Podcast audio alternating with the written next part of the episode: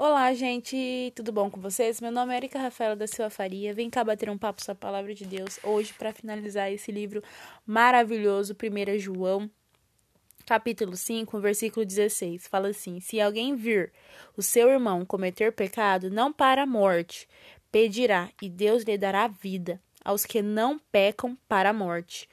Há pecado para a morte, e por esse não digo que rogue. Toda injustiça é pecado, e não há pecado não para a morte. Ou seja, ele está falando aqui, né? Que veio no meu coração e falou: Nossa, é verdade isso, eu consigo ver.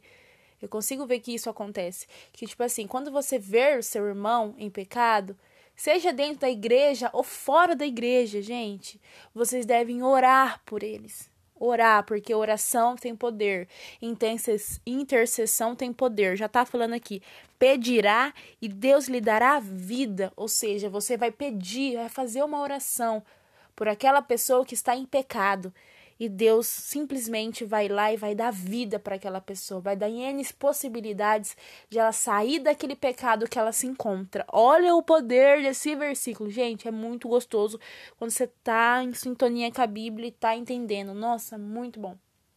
E aí, e quando ele, então é isso. Então a gente não deve julgar principalmente aqueles irmãos que são dentro da igreja e que julgam o tempo todo as pessoas. Gente, já tá falando aqui de novo e repetindo, não é para julgar. Julgar não é de Deus, só Deus pode julgar.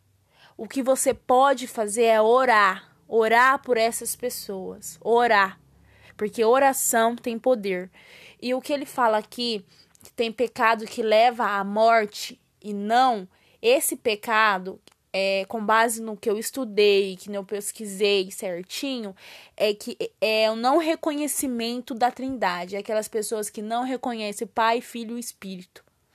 E não reconhece que nega a Trindade e que não se arrepende de ter negado e que antes, se você ela não se arrepender antes da morte física, aí é como se por isso que leva à morte. É essas pessoas que não reconhecem a Trindade.